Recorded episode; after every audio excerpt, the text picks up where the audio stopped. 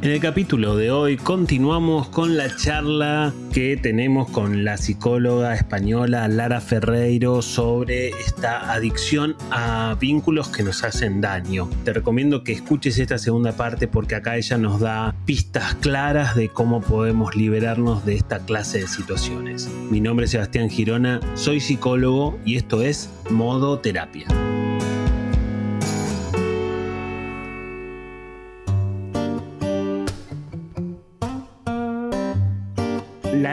Muchas veces entiendo que el paciente o la persona que está en terapia puede llegar a entender en términos racionales perfectamente todas las dificultades que tiene con una relación como esta. Entiendo también que lo que juega como un obstáculo es la emocionalidad, ¿no? Más allá del circuito adictivo, ¿no? Pero hay un costado que no es racional y que sigue como, como tirando para esa relación, ¿no? Claro, o sea, al final lo que ocurre es que no hay una integración entre razón y emoción.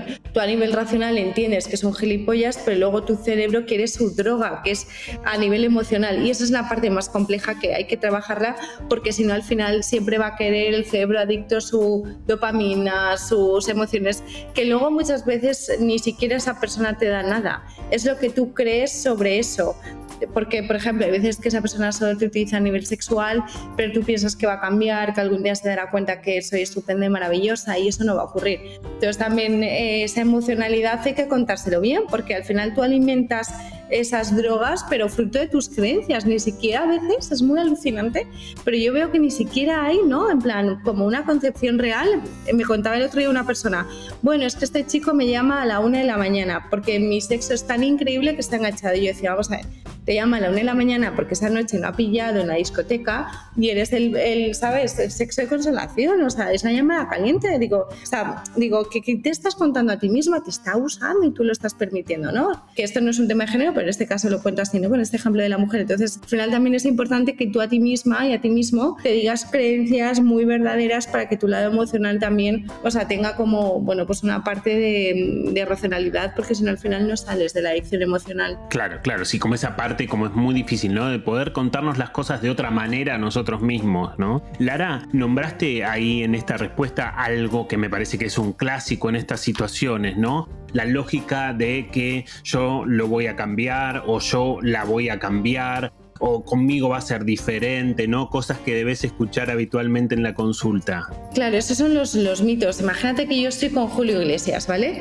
que oye, que, fiel, fiel no es este hombre. Entonces, claro, yo pienso, eh, bueno, va a cambiar, ¿no? Es que el problema no es que, eh, el problema no es de él, el problema es mío por estar ahí por permitir estar, porque hay perfiles que no pueden cambiar por, bueno, por una serie de, de estilo de personalidad, por su forma cerebral, del prefrontal, bueno, una serie de cosas.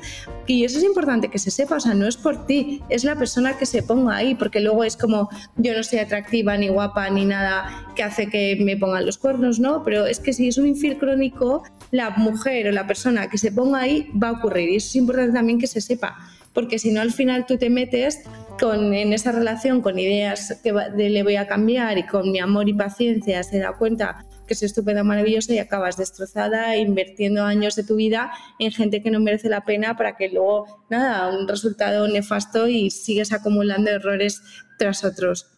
Lara, ¿y cómo juega en una, en una persona que sale de una relación de estas tan complejas y tan adictiva para futuras relaciones, ¿no? Porque estamos hablando de una relación que termina siendo muy traumática, ¿no? Con mucho sufrimiento. ¿Y cómo juega y, y qué tan fácil a una persona que sale de una relación tóxica le puede significar empezar una relación sana? Bueno, lo primero de todo es que tiene que resolver el duelo, que son para mí son en seis fases. Entonces, primero está la negación, luego está el volcán de las emociones, la ira, la culpa, bueno, luego está la esperanza de que va a cambiar y que quieres volver a consumir tu droga, luego está el pozo que es el día más triste y luego a partir de ahí aceptación, aprendizaje, neutralización. ¿Qué ocurre? Que la gente cuando está abajo del todo de la curva en el pozo dice yo no me quiero sentir mal, entonces lo que hace es se eh, vuelve a bajar una aplicación de internet para ligar y van enganchando como relación tras otra. Si tú no llegas hasta la fase 6, que es neutralización, pensar en esa persona que me da igual tenga no pareja, pero tú estás libre de todo eso y realmente los aprendizajes son de piel, de jamás voy a permitir esto, esto, esto, pero no porque lo escriba rápidamente, sino porque realmente lo tengo integrado en mi cabeza, eso va, a hacer que se nos lo sigan repitiendo patrón, porque yo lo que veo es que como no se tratan bien la adicción emocional, dejan una relación, no hacen el duelo, se enganchan otra vez a otra persona tóxica y van repitiendo patrón porque aquí en la fase del duelo, abajo del todo, digamos que vuelven a coger los mismos perfiles. Entonces es muy importante que se llegue al 6 que es la neutralización y que hagan el duelo, los aprendizajes reales. Si una persona, por ejemplo, pues eh, vivía económicamente de la otra, pues tiene que tener un trabajo, o si, es decir, tiene que trabajarse todas las cosas para que eso no vuelva a ocurrir. Y luego es que se ve, es decir, cuando tú estás entrenado o entrenada, ves a la persona. Es que el demasiado bueno para ser verdad es mentira. O sea, el bombardeo amoroso que hacen todos los perfiles de gilipollas que te prometen pues el oro y el moro en las primeras seis semanas, a veces más, ¿no? Tres meses de la relación, pues ahí hay que estar, ¿no? Es decir, igual que recursos humanos en las empresas, recursos humanos a nivel emocional. O sea, una persona que al primer mes te dice que quiere casarse y tener hijos y que vayáis a vivir, que esto me lo han contado muchas veces, vamos a ver. O sea, es que también hay que poner racionalidad. O bien es una persona que es un inconsciente o bien es un psicópata porque es que eso no es normal y tú también ahí tienes que saber seleccionar, decir, oye, ojo, vamos a poner esto, vamos a pararlo y vamos a ver esa persona si realmente con el tiempo cumple todo lo que dice y no irte a vivir con él, porque al final lo que hace es que enmascaras, bueno, pues la verdadera personalidad de esa persona.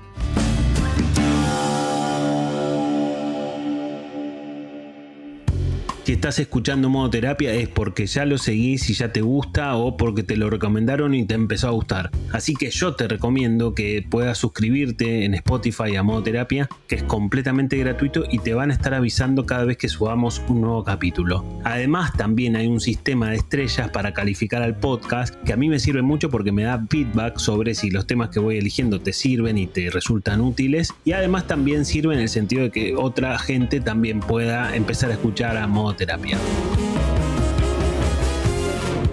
Como siempre te cuento también, yo formé un equipo de terapeutas que superviso y en el cual también hago las admisiones, así que si algún tema de los que tocamos acá en modoterapia te generan la inquietud o te generan la necesidad de empezar una terapia, podés enviar un mail a equiposebastiangirona.gmail.com y ahí te van a contar cuáles son las condiciones para empezar el proceso terapéutico con el equipo. Si estás de acuerdo, yo te voy a hacer virtualmente la entrevista de admisión y en esa admisión vamos a poder determinar cuáles son las cosas que te pasan y cuál es la escuela y la persona del equipo que mejor se pueden adaptar a las cosas que te están sucediendo. Así que no lo dudes y si estás con ganas de empezar una terapia, envía envía ese mail.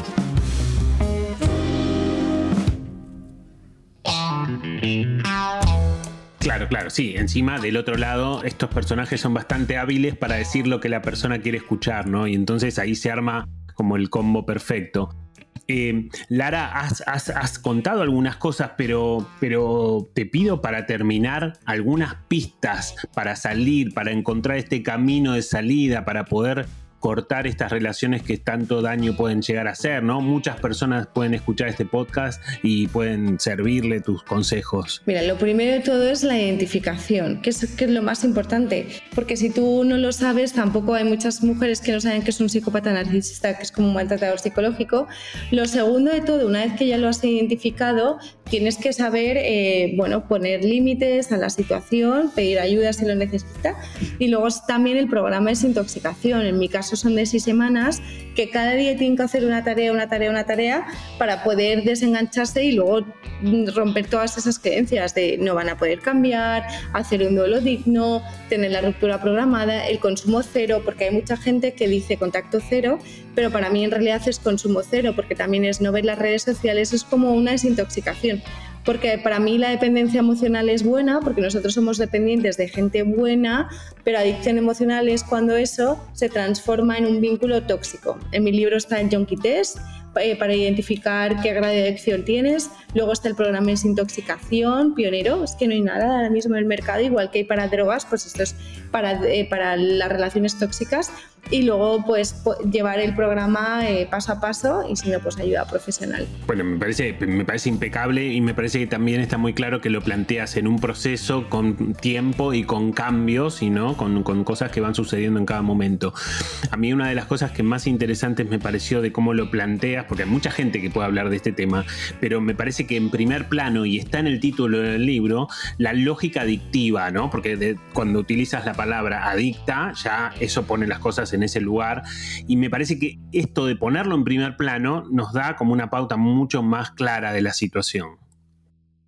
Claro, es que en mi caso hay como varias cosas novedosas. Primero, yo nunca lo llamo dependencia emocional, para mí es bueno, si no se llama psicópatas, lo llamo adicción emocional.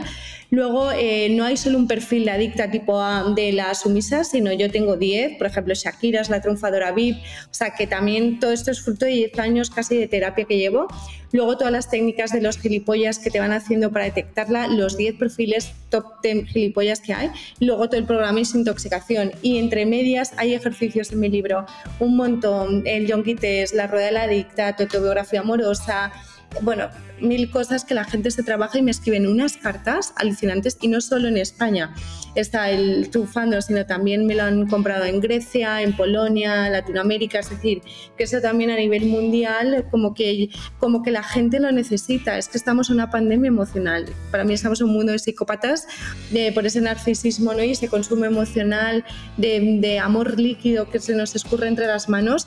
Entonces también esto es como para plantearnos, o sea, hacia dónde vamos como sociedad. Y creo que la pandemia me ha hecho mucho daño también en este caso. Entonces, bueno, pues todo esto yo creo que es un caldo de cultivo para que al final estos libros sean tan necesarios y que no hay nada así. Realmente el mercado, cosa que a mí me sorprendió porque yo nunca pensé escribir, fue mi editorial que me vio un día en la televisión y me dijo, bueno, varios días me fueron siguiendo y llegó un momento que me hicieron la propuesta y yo lo tenía en mi cabeza durante muchísimos años y afortunadamente pude sacar el tiempo debajo de las piedras y lo pude hacer porque no, no contemplaba escribir ni, ni nada. Bien, bueno, me parece extremadamente valioso tu aporte. Te quiero agradecer por haber estado aquí en modo terapia. Para mí fue un placer escucharte y espero que para los oyentes también y que puedan aprender con todo lo que nos has contado. Y bueno, ojalá más adelante podamos, podamos volver a, a cruzarnos en algún otro capítulo con algún otro tema. Pues un placer. Cuídate mucho, Sebastián. Gracias a ti, Lara.